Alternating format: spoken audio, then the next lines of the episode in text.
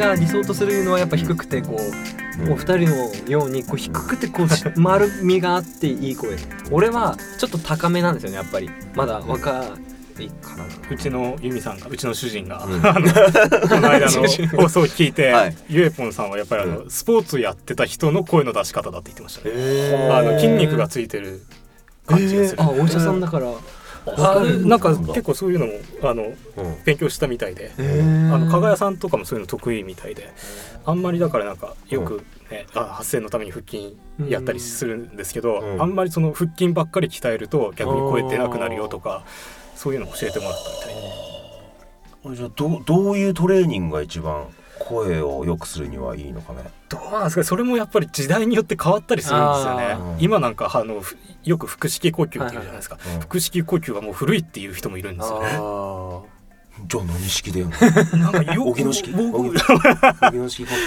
よくわかんないんですけど、うん。なんか腹式って要するにこう下げる、うん。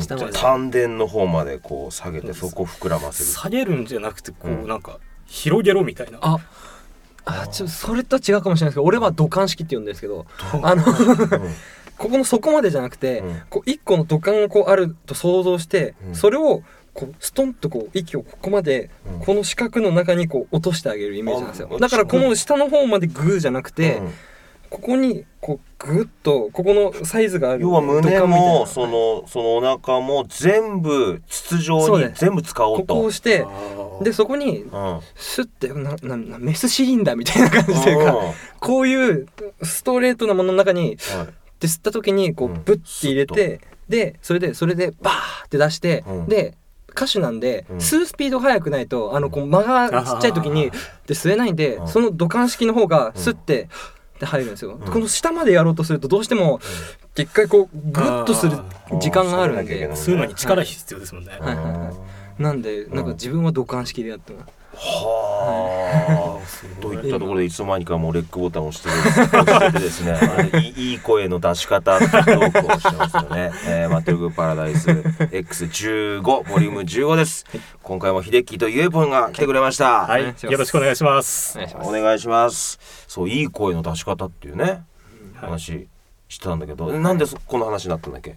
えなんででいやしたっけ？お二人がいい声だからなんか自分もこうなんだろうちゃんと温かみのある低い声で喋れるようになりたいなって思って今聞いたところから始まりましたね。声ね、秀樹はなんか意識してるんですか？あのうん声の感じとは違うかもしれないんですけど、うん今あの劇団八度数うちの劇団でやってるのは、あの、うんでかい声出そうっていう訓練じゃないんですよ。でかくなくても通る声を出そうっていうのをやってるんですよ。ほう。というと？あの昔はやっぱりうん演劇って言ったらでかい声出せとにかくでかい声出せっていう感じだったんですけどそれだと喉やっぱりすぐ潰しちゃうからっていうので喉を潰さない喉に負担をかけない方法っていうのであの喉以外のいろんなところを振動させるっていう共鳴させるっていうのをやるんですよ。あのい今僕らがやってるので一番わかりやすいのは、あのハミングってあるじゃないですか「うーん」っていうやつ、あれをやりながら鼻と鼻の中と口の中の空間を振動させるイメージで「あ。うーんうーん」それわかります。っていうのを「うーん」からそその振動を潰さないように口を開いていく「うーん」まあマイク近くでこの辺でやってもらっていいですか？できるかな？うん。ハミング。うー ん。鼻ちょっと触り。あ、鼻し。ん、すげえ振動してるよ。鼻が。本当だ。鼻振動してる。これがやっぱプロとかになってくるともううん。全身震わせるんですって。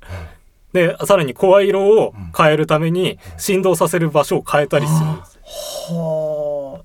例えばその藤原竜也さん。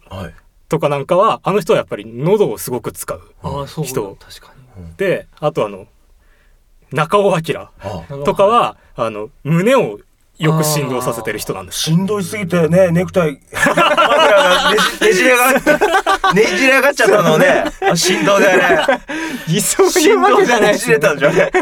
もあとあのジャパネット高田のん。高田社長は、高田社頭の頭そう頭を振動させてる人なんです。う、あ。そうか。ん、続いての商品は頭から出てんだ。はいはい。そうみたいです。あー。あ面白い。でも歌の多分歌歌う人は、うん。多分それをコントロールできる人ですよああのやっぱ地声で歌う時はあのこのさっき言った頭あの鼻の頭らへんで、高音とかファルセット出す時は頭の上多分響かせてます、だそれを音域でこう変えるというかゆゆうぼんもちょっとやってみようよさあ今のハミング鼻ちょうん。っとこの辺でこの辺で、うん。うーん。もっともっと近くの。イエポンファンはねこういうのたまんないんだよ今たまんないたまんない。耳元で。耳元で。耳が。耳が。耳が。うん。ううん。ん。あ俺なんかうん変なとこ響いてる。えうーんほっぺめっちゃ振動してる。すごいでももちゃんと顔全体響いてます、多分全体響いてますね。俺鼻でじゃなくてうん。全体響いてます。ちょっと俺俺もやってちょっと。ほんとちょっとここ触ってここ、はい。うーん。何偉触ってんだよ。何偉触ってんだよ。触って触ってって。なんだよ俺のコンプレックスな部分。え？これね元ね ABS アナウンサーのね丹内桃子さんっていう人がいるんだけどね初めて会った時ね俺の顔を見りゃいいね「あなたいい声してるでしょ」って言われた絶対いい声してる。この顎これに響かせたらいい声出るもん。いい声してるでしょって言われたの。ありがとうございますって。そうそう。ほらねじゃあちょっとハミングやってみようかな、はい。うんうんうんどどあもう一回やってちょっと あのコツあるの？鼻の中、もうもうコツはイメージです。鼻の中の空間とうん。うん。口の中の空間の空気を震わせるつもりで。ううん。ちょっとだからあんまりうん。うん。力を入れないで。うん、いくよ。うーん、加藤隆です。な なんで加藤隆ねえ、気持ちいいのね。うんひどい。振動してますけど。うん。してるしてるしてる。してますけど。セリフがひどい。ってる前とかよくない。やった。やったあ、いろいろ震わせるんだ。はい。そういうのやってますね。え全身がもうスピーカーってことだね。演劇をやる上で。そうですそうですあの僕らはよくギターのボディに例えるんですよ。喉がうん弦弦。でそれを震わせるためにうん。ボディがある。ボディだ。ああなる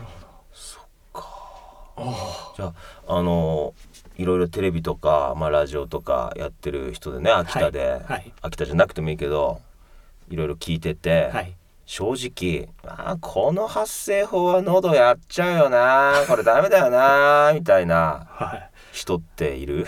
えー、あんまりそう気にしたことなくあ本当？づらいうちの奥さんのあの後藤萌はですね、はいテレビラジオ見ながら聞きながら、いそんなことばっか言ってますよ。ああの子基本なってね。もうね、すぐ喉潰す。で、で、なんかこう喉ガラついたりして、ほら言ったって。言ったら怒られる。うちの劇団結構喉潰す人多い 高橋宏とか加藤哲平とか 加藤純平さんはさ、な僕、はいし素人目にもわかるもん。あんまり外れになってないよなって。ごめんね、ごめんね。あの人あれですもん前回の公演の時に、うんあの僕らがよく使う強制破滴丸っていう漢方の薬があるんです。よあー声が一気に通るやつ、えー。どんなに具合悪くても飲んだ。それとうん。龍角散ダイレクトうん。をあの小袋のやつを両手に5個ぐらい持って。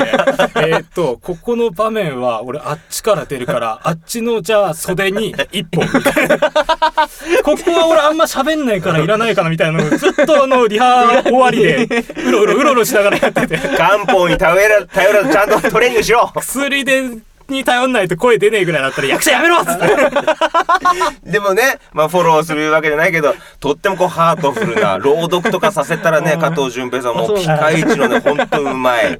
ABS の須藤ディレクターのね、もう一押しのね、加藤純平ちんつってね、素晴らしい役者さんいるんだけど、ちょっとね、発声がね、僕なんか逆に最近、うん。逆にようやく喉声ができるようになってきた。あの必死なシーンとかって、うん。確かに喉声の方が切羽詰まってる感が伝わったりするんですよ。だからとかね、そう。しゃがれさせた方がいいね。うん。で今まで逆にそういうちゃんとした体系づけたやり方をしてなかったから、うん。僕はあの自分の発声でやってたから、うん。その喉声使うっていうのも逆にできてなかったんです今だからそれが使い分けれるようになったほー、じゃ二人金棒。使い分けるようになると喉声でそれで喉潰れても、うん。その後に普通に喋れるんですよ、お喉使ってないから。喉使わんず喋れる。はい。えーすごい。破敵がいらないのね。面白い。だからもうここだっていうところうん。この、まあこのシーンだっていうところでもう喉をバーって使って、うん。後のシーンはちゃんとちゃんとした発声をやって共鳴させてっていうあもうことができるように最近になりました。こういう人がね秋田でねこうナレーターとかね ラジオとかもテレビもどんどんやっていくべきなんだよね。だってまずほら不調を訴えて声が出ないとかっていうことないから、あああー確か確かに。常にいつ何時呼ばれてもいつも通りの100%の声が出せるっていうのがこう、うん。ナレーター業はすごく重要なポイントになってくるから。うん。ゆうぶんはもしさ、はい。こう今日ちょっといがらっぽいな喉調子悪いななんて時にどうやってこう対処してんの？対処ですか、うん。多分そもそもまずうん。年に1回ぐらいしかそのまずなんだならないんですよね。強いんだね。声帯強いんだね。強いというかどうなんですかね。なんか特殊な発声法してんの？いやあ普通に腹式呼吸と言われる多う分土管。自分では土管発声。う。んスッと入れるやつね。はい、スッと入れるやつをやってるんで、うん。それだったらあのなんか喉は絶対使わないので、鼻声というかあうな裏声、うん。裏声と地声さえ出せればいいんで、うん。だから喉がどんな状態で例えば風邪ひいてたとしても、うん。あの鼻詰まりさえなければ、うん。だから本番前に鼻さえ通せば、うん。なんできるように。だからうん。もう事前に準備をしてあるというか、うん。だから風邪でも大丈夫だし風邪もそもそもひかないように頑張って、うん。こう体調管理をするっていう。すごい。ゆえぽんもナレーションできる。本当です。ナレーションできるよ。引かないようにする一番大事ですよね。一番大事。大事ですね意外とえーってラジオ CM 聞いてえー、この状態で 撮っちゃうの？っていう人いいっぱいいますよ。先輩にもいっぱいいますよ。あえて名前は出さないけど。いやそれでよくその撮る側もね企業側も OK 出したなというのを思うんだけどね。ベストな状態でやるっていうはいことですね。はい。はい。ええ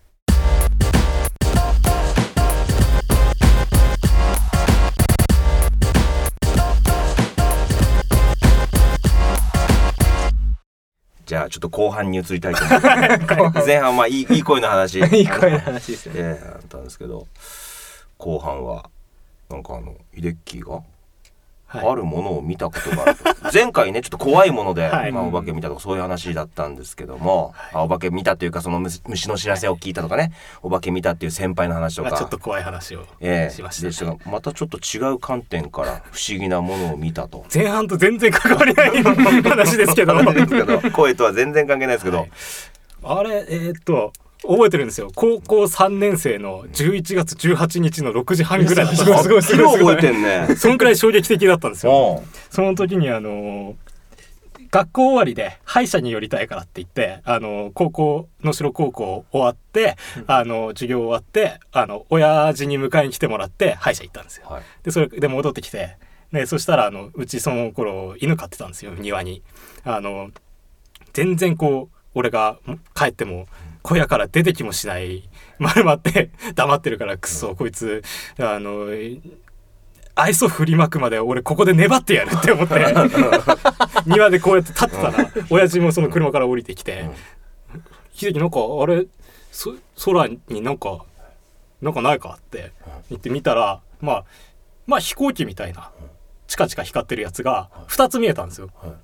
でそれがあのなんていうんですかね崩れた八の字のようなあの無限大みたいな、変な軌道を描きながらゆっくりこう飛んでるんですよ。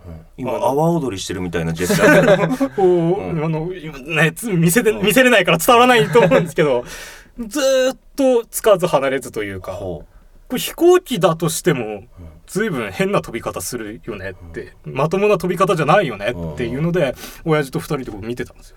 そしたらまあこう崩れた八の字みたいなのを描きながらこう、なんですかね屋根から隠れるようなうち家をううん。背にして見てたんで、屋根に隠れちゃうみたいな感じで向こうの方にゆっくり飛んでったんですよ。ほうほ何だったんだろうねみたいなことを言ってた時に、ううん。オレンジ色の、んかなり長い尾をうん引いたカメハメハみたいなやつが音もなくすごいスピードで目の前をこう飛んでったんですよ。うん。その飛行機みたいなやつが消えてった方向に同じ方向に。もう瞬きしてたら見えないぐらいのもう親父と見た今の見たって UFO だと UFO だって言ってもあの僕は UFO だって言っても別にあれが宇宙人の乗り物だとは言わないんですけど、まあ、正体のわからない 今まで見たことないような不思議なものを見たと。でもその後家帰ってっておふくろに「今 UFO がさ」って言ったら「なんで呼んでくれないの? 何バカなこと言ってんじゃなくてなんで呼んでくれないの？すぐそこなのになんで呼ばなかったの？あなたたちお母さはん興味津々あれは目離せないって しかも最後のカメハメハで分かったんですもんね。うん。そうそうそう。UFO だっていうの。あーいるよね。はい。るいるいる。あうちの親父の持論で、UFO うちの親父もそういうの好きで、UFO とか大好きで、うん。UFO 見たいって思ってる人間の方が遭遇率は上がると、うん。なぜかというと空を見上げるようになるから、おちょなちょ詩人みたいな。かっこいい。詩人 なんてことを言う親父。自慢のお父さん。素晴らしい。俺も何回もあるよもう UFO マジですか？もう小学5年生の時野球部。僕はあのちゃんとスコアラーじゃない方。スコアラバカにしてますバねカにしますね今。詳しくは第8回で練習中に夕方、うんはい。ここから見える平和公園の方に向かって七色に光り輝く。もうそれこそカメハメハみたいな。やつがバーって光り輝いて飛び散る花火みたいな感じで山の方に落ちて。で次の日まあその現場にいたグラウンドにいた全員が見ててで次の日の先駆け新報の朝刊に載ったのねその記事がね。昨日夕方その UFO と思われる未確認の飛行物体が飛んだとでも写真を撮った人は一人もいないっていう。あー。誰も撮ってないっていうねのとか。あとまあ不思議な光はね細長いオレンジ色の光が変な飛び方してるとかねいっぱい見たことあるし。秋田空港でしたっけ、あのできてすぐの時にうん。UFO 来たっていうの、そうなんだっけ、秋田空港だったか秋田北空港だったか。う、あの記念式の日に未確認飛行物体が出たっていうのを新聞に載ったで常に UFO たちはこうまあブラザーズって僕は呼んでるんだけど 仲間仲間だと思ってるからやっぱ宇宙人たちね。こう常にこう偵察に来ててその地球がどういう状況かと。あのはい東日本大震災でねあの福島の第一原発の事故を起こした時も上空に不思あの不思議な飛行物体がもう無数に現れてでそれもちゃんと撮影されてるあの映像が残ってるんだけど新しい空港ができたと、はい。でこれは UFO の発着場を僕たちのために作ってくれてんじゃないかなって勘違いしたブラザーズが 来てる可能性もあるよね。あるよね。でナスカの地上絵だってあれ全部あれでしょ？その外から見た時に要はその遠くから見た時にあそこがに止められるぞと。いあこう目印としてあったりとか。ーっていう話もありますね。これね三角のね三角というかねなんていうかな、えー台形か。細長い台形の形がね至る所にね、ナスカの地上絵とかもう世界中の至る、まあ、遺跡の近くとかにあるんだけどほう。細長いこういう台形ね、これどういうことかというと要は地上にそういう台形があるわけよ。はい。これをその台形の、えー上底が短い方下底が長い方はい。とするならば上底側から下底の方を見るとちょうどこうまっすぐなラインに見えるね。ああなるほど。えはいはいはい。遠近法によって。はいはいはい遠近法によって。で要はその方向で進むとこっちの方向に行きますよとか。ああなるほど。それこそ滑走路のような。滑走路として使われてるへえ面白いですね。あとティオティワカンっていうそのピラミッドがたくさんある遺跡があるんだけど、はい。そのティオティワカン遺跡のピラミッドの形はおそらくその UFO が発着できるように作られたものじゃないかと。日本の前方後円墳もねあれも実はその UFO こっちの方向に飛んでいくぞとかここに止まれるよとかっていうのがねあるらしいですよ。面白いですね。UFO はねいるよ。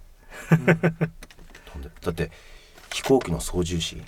ああ飛行機の操縦士で、えー何ヶ月かに1回そのテストというか筆記試験みたいな、うん。いろいろ質問される中の項目に「あなたは UFO を見たことがありますか?」っていう質問があるんだって。でそれで「はい」って答えちゃうと次の月から別の部署にもう移動させ地上勤務にされるらしいですね。そうなんですか？じゃあパイロットは見てうん、確実に見てるんじゃないか説がありますよね。でも見たって言えない。絶対言っちゃいけないっていう。ああそっか、うん。一番まあ近いところにいる人たちですもんね、うん。普段。え別に言ってもおかしくえないよ、ね。いや俺もそう思います、うん。あのまあ俺らが想像してる宇宙人かどうか分かりませんが、うん。あのき銀色の。であの目黒い目があってみたいなのじゃなくて、うん。でも人間以外の生物がいても、うん。まあおかしくはないですよね。多分俺ね人間と同じ形してると思うよ。本当ですか？じゃあ人間じゃないですかね、もうもはや。だから我々は宇宙人。あ自分たちが？なんていうかその、うん、宇宙人がこう来てああの星ちょうどいいなっつって都合がいいなっつって遺伝子操作して自分と同じ形の生命体を。ああじゃあ混在してるってことですか？この。混在もそうだね。そのだから一番近い形のボノボとかまあそのアウストラロペス的なものに こう遺伝子注入してちょっと。ー何年か前にもう10年ぐらい前になるかもしれないですけど、ニュースでなんか地球とほぼほぼ同じ環境の星見つかったっていうああなんかニニュースありましたね。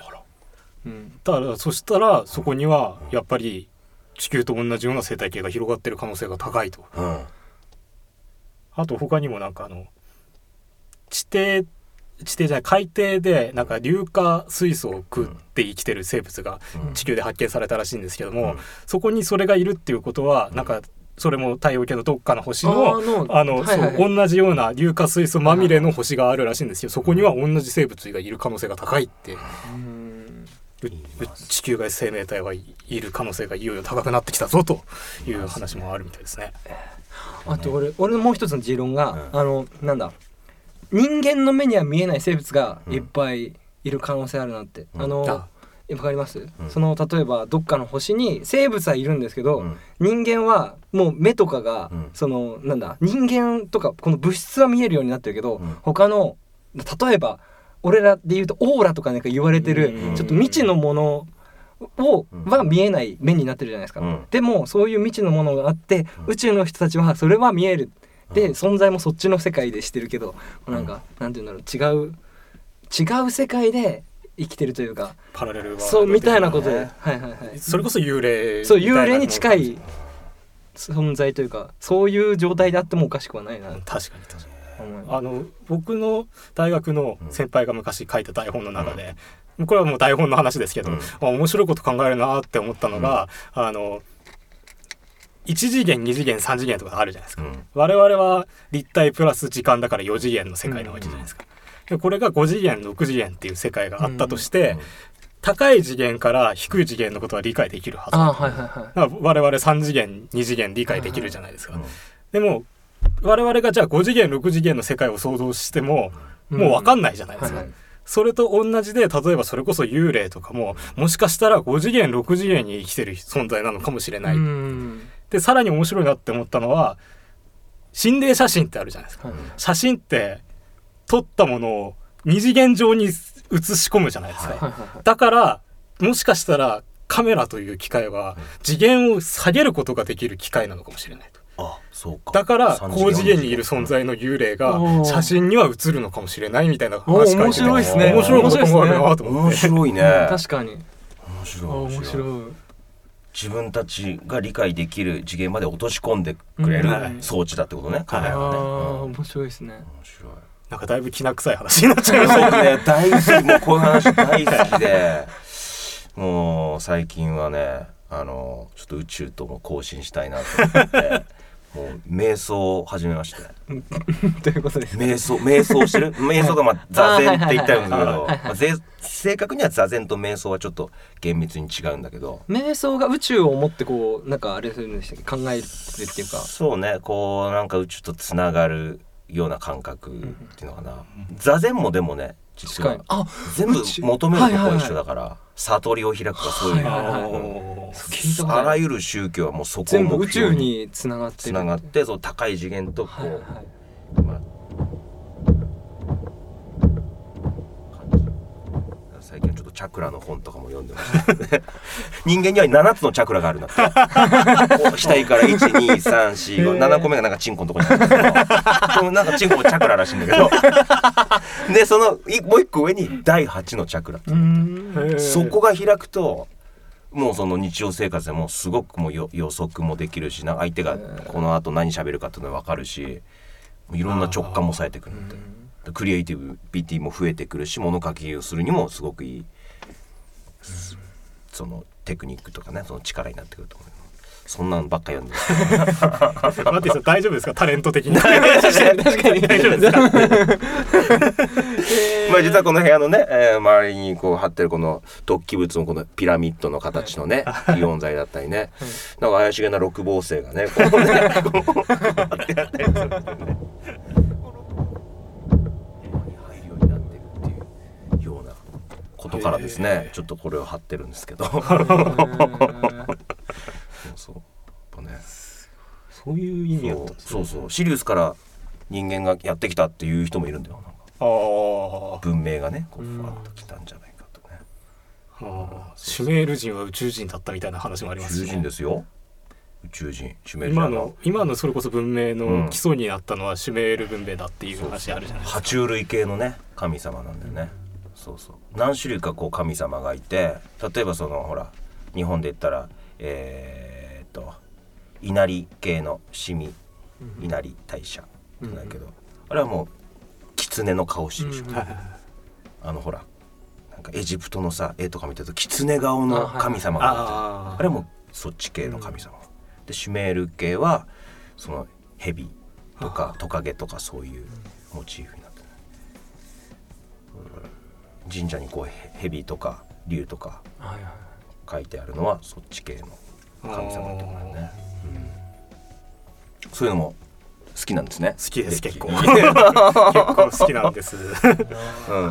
あのいわば安心して壺とか買わせたりしないから。だ大丈夫だから。この六芒星を描いたこれだから このポスター1万8000円だから、ね、どういう効果なんですかプリントプリンターで。そうそう。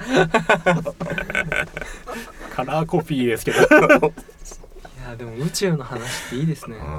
俺の名前は宇宙が由来してるんうんです宇宙宇宙遊遊泳ね。弟の名前が宇宙で俺が遊泳そうだね。そうでもなんか他のところでも例えば哲学も、うん。あのいろいろ辿っていくと何でも宇宙のところにたどり着くってわかりますそうだよなんか原点ビッグバンで宇宙の始まりってところに行き着くらしくてうん。だからやっぱり何事もそこにつながってるっていうのはさっき言った座禅も瞑想もそうですけど、うん。宇宙の始まりとか宇宙は何なのかっていうところに多分たどり着くんですよ。ね。プラトンだってもういろんな書物の中でその辺の話まで研究してる本とかもあるんだよね、そううん。ビッグバンの瞬間とあかー。書いてたりもするし仏教のさその色即是空空即是式だってさこう何もないというものがある、うん。ええまあ、正確に言うとありもするしなくもある状態、ということも言えるしまた同時に言えないっていうのが同時に存在する状態というか。難しいんですよね。ね。その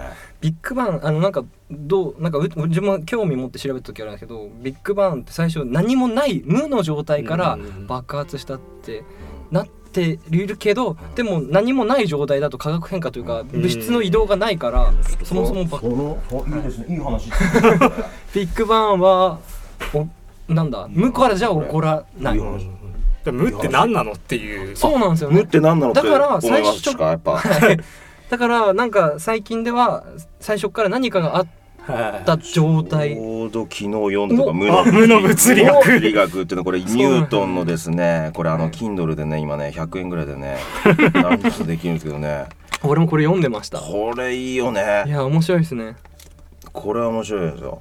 まあ要はそのまあ量子論素粒子論だよね。こうはい。不確定性原理とその無の物理学の関わり、うんその宇宙空間で無の持つエネルギーがまあ約4分の3を占めてると。何もないというところから宇宙がこう誕生すると。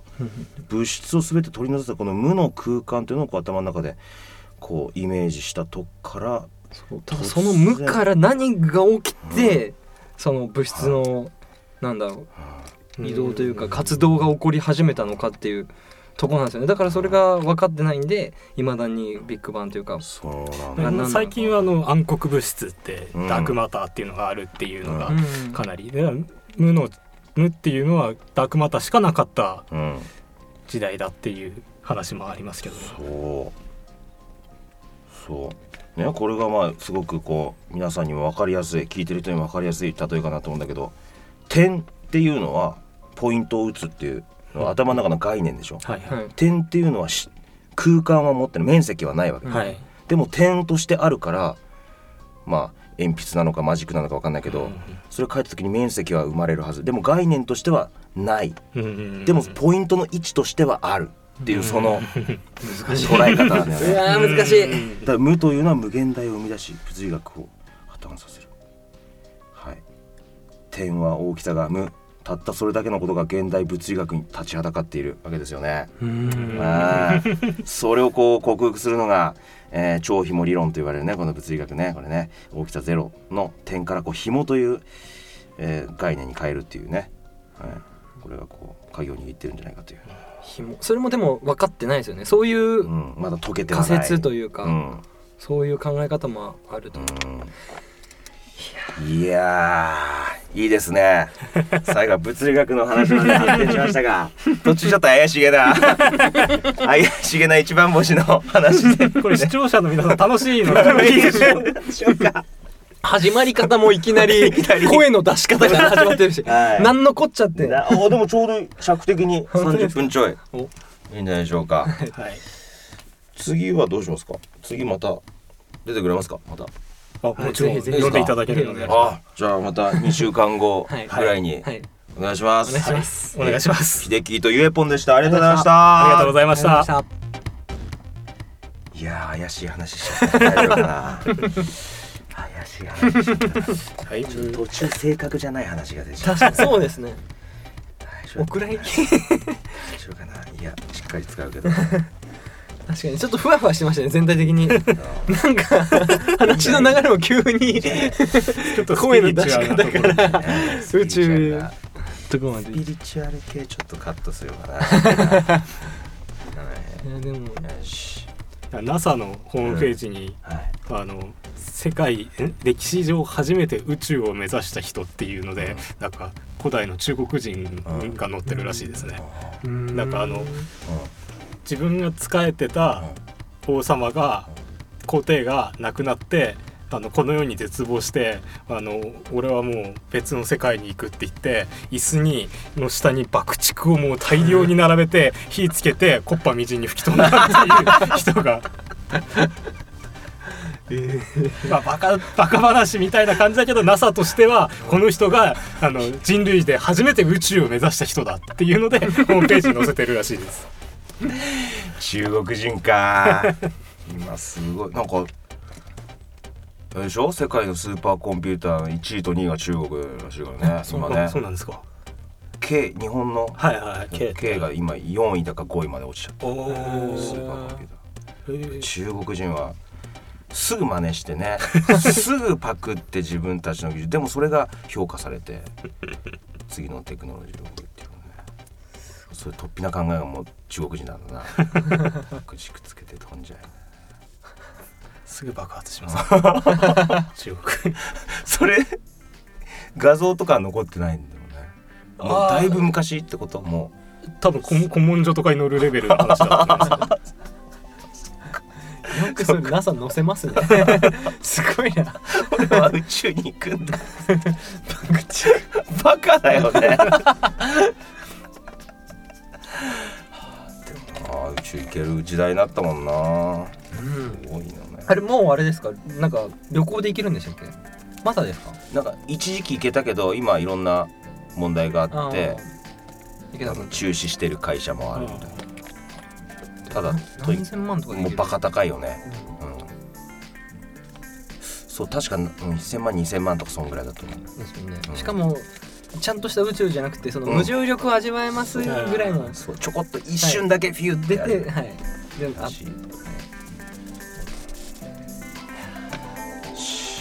ありがとうございました。アフタートークも撮ってた。